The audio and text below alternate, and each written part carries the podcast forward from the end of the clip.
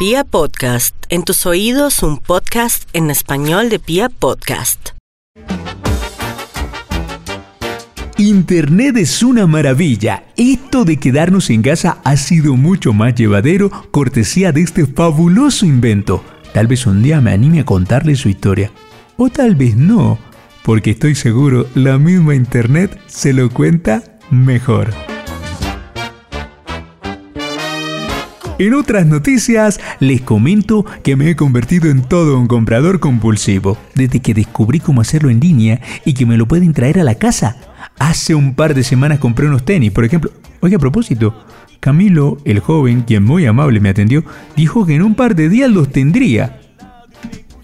Tengo que revisar. Es curioso. En otra compra, una marca de ropa me especificó que el envío podría tardarse hasta 15 días hábiles. Y al segundo día me trajo los pantalones que le pedí. Sí, compré un pantalón. Espero pronto contarle la historia. Tal vez el día del padre, a quien se le acusa de llevarlo siempre. Por ahora, hablemos de los que no están. Lo sé, es de mala educación. Pero al tratarse de un objeto que aún no me traen, creo que lo más apropiado. Digo, para canalizar mi frustración. ¿Me acompañan? ¿O piensan irse a otro lugar? Déjenme les cuento la historia de los zapatos. Su tranquilidad es muy importante para nosotros. Le invitamos a seguir todas las instrucciones. No ajuste nada más que el volumen. Olvídese de las turbulencias. Nada está prohibido salvo perderse un solo instante de este recorrido. Your peace of mind is very important to us. Don't adjust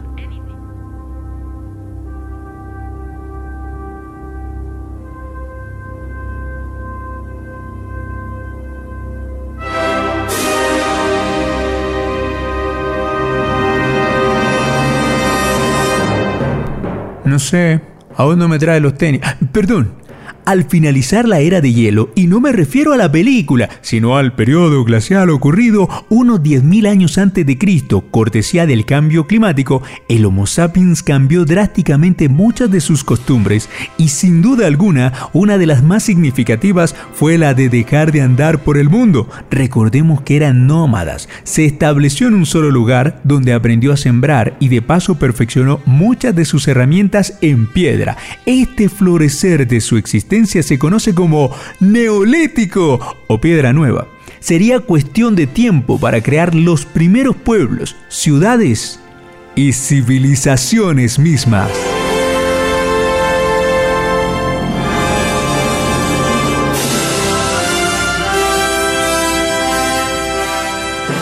Esto se lo cuento porque curiosamente la necesidad de protegerse los pies nace en ese momento, cuando el hombre empezó a hacerse sedentario.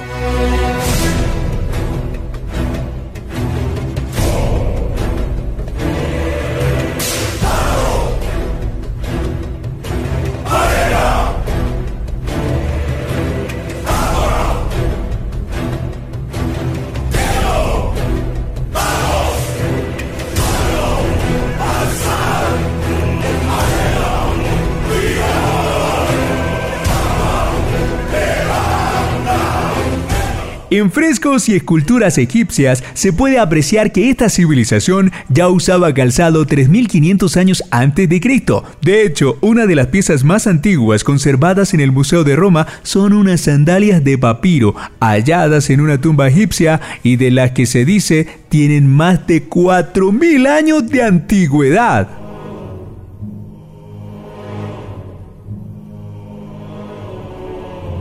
El calzado era un privilegio de guerreros. Los asirios, aquellos que nacieron a orilla del Tigris, unos 2600 años antes de Cristo, usaban en la guerra sandalias de cuero y botas de caña que ataban a la pierna con bramante reforzado y láminas de metal. Pero los grandes zapateros de la historia fueron sin lugar a dudas los hititas, un pueblo del que poco se habla pero su grandeza llegó a rivalizar con egipcios y babilonios.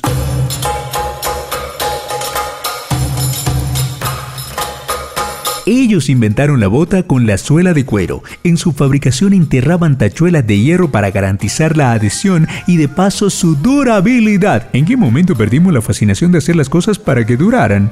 Bueno, ya veremos. Los hititas también inventaron el tacón. Y de ellos aprendieron los egipcios, que sin ánimo de copiar, terminaron inventando los mocasines, que son, con sus múltiples transformaciones durante la evolución del zapato, los que darían origen a los que conocemos para nuestros días. Pero no voy a dar este salto tan alto, tranquilos.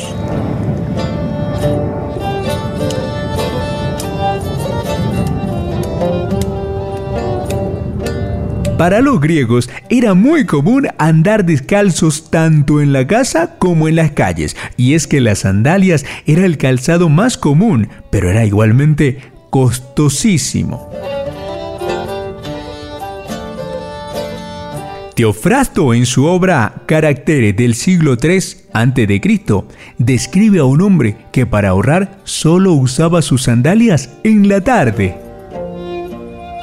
Homero describe a quienes participaron en la guerra de Troya con vistosas sandalias, mientras Pausanias le recuerda a los griegos que solo los dioses se les permitía usar sandalias doradas. Pero no todo fueron sandalias hechas a partir de un zapatero que a medida dibujaba el pie de su cliente sobre los distintos materiales de la suela como madera, corcho, cuero e incluso fibras vegetales, como el fique nuestro, eso. El calzado griego fue muy variado y novedoso. El envás era un botín que llegaba hasta la media pierna y se anudaba por delante. El embates, hecho de tela, se usaba especialmente para cabalgar. En dromis era el de llevar en los viajes. Y el famoso coturno, de suela muy alta, era un zapato cerrado que servía en ambos pies. No había manera de ponerlos al revés para que les durara otro mes. Este era el calzado por excelencia de la farándula, y es que a los actores de teatro los hacía más notorios en el escenario, de ahí su predilección.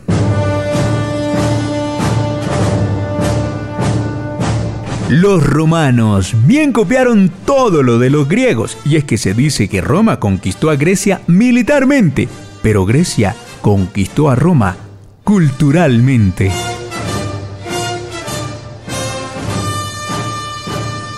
Pero no solo de los griegos tuvieron influencia los romanos en su calzado, también adoptaron de su conquista de las Galias las gallicas, que era una especie de híbrido entre zapato y sandalia. Sin embargo, el calzado más común que era igual para hombres como para mujeres fue el calceus.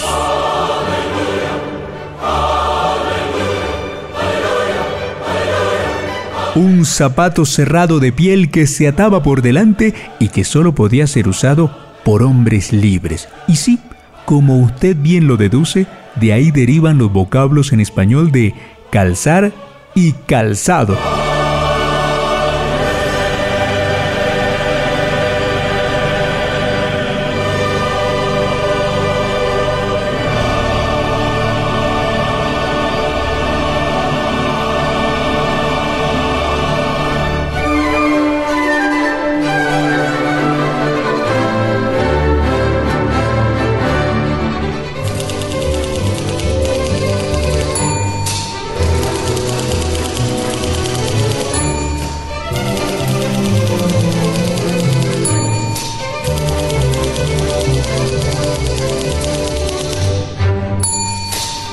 En la Edad Media cobra tanta importancia el calzado en el ajuar de un caballero como se puede apreciar en el poema del Mío Cid, y es que para entonces ya existían los capatos bermejos de buen cuero y también de cordobán o piel de cabra curtida que guardaban en el pie de manera delicada. Diferentes obras de literatura dan cuenta de la importancia de esta parte del vestuario, incluso de su durabilidad, como es el caso del libro Alexandre, donde se dice que sus zapatos pudieron durar hasta siete años, sí, los de Alejandro Magno.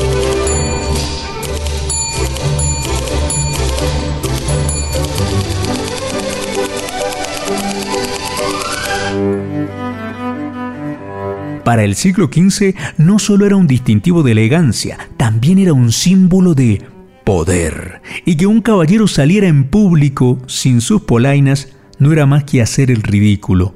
Las puntas de estas empezaron a crecer por moda. Para nobles estaba permitido hasta 30 centímetros y entre plebeyos no más de 15, algo incómodo para el acto natural de caminar. Tanto así que en la célebre cruzada de Nicópolis los franceses lo pasaron muy mal por culpa de su moda extravagante. A finales del siglo XV, las puntas de los zapatos se hicieron cuadradas. El gestor de dicho grito de la moda no pudo ser más que el rey Carlos VIII de Francia, a quien se le ocurrió esta brillante idea sopena de disimular su sexto dedo del pie derecho. Y como bien me explicaba un amigo diseñador de modas, las tendencias de la misma suelen ser cíclicas. Así que en la España del siglo XVII, a Felipe III, duque de Lerma, cortesía de unos juanetes descomunales, se le ocurrió la brillante idea de recurrir al estilo del rey Carlos VIII y claro, la corte aduladora no tardó en seguirle.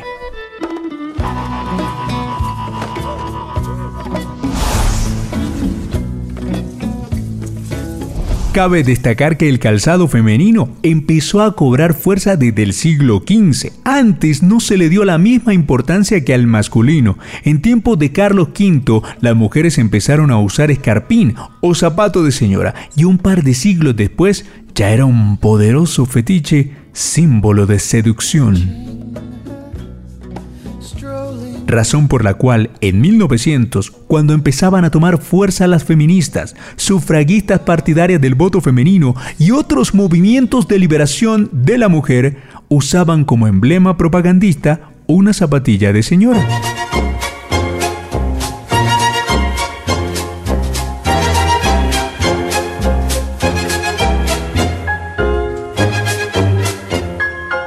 Otro datito curioso es que hasta 1818 no se hacía distinción entre pie derecho e izquierdo. Y es desde la botina o zapato cubierto del siglo XVIII que los zapatos se dejaron de fabricar todos iguales e iniciaría la era del zapato de calle, familiar en primer grado de consanguinidad de los que usamos hoy.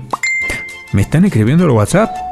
Y están llamando a la puerta. ¡Ah! Es Camilo. Vaya espera tan larga por unos tenis. Casi como este podcast eterno. Tengo que ir a recibirlos y probármelos. La suela de los que tengo puestos ya está muy gastada. Entenderá usted, no son los de Carlo Magno. Así que es justo el cambio. Tal vez continúe este episodio contando específicamente la historia de los tenis. Aunque esa ya la contaron en Jumanji. A propósito, ¿alguien estará jugando ese jueguito? Ya párela, por favor, ¿eh? Por ahora, le abriré a Camilo. Y usted no olvide que una cosa es cualquier vaina, pero su historia no puede ser cualquier cosa. Soy arroba docto y curioso, el doctor Fleming. Llevo mi guitarra al hombro, voy camino a la ciudad, voy camino a la ciudad. Gracias por viajar con Pia Podcast.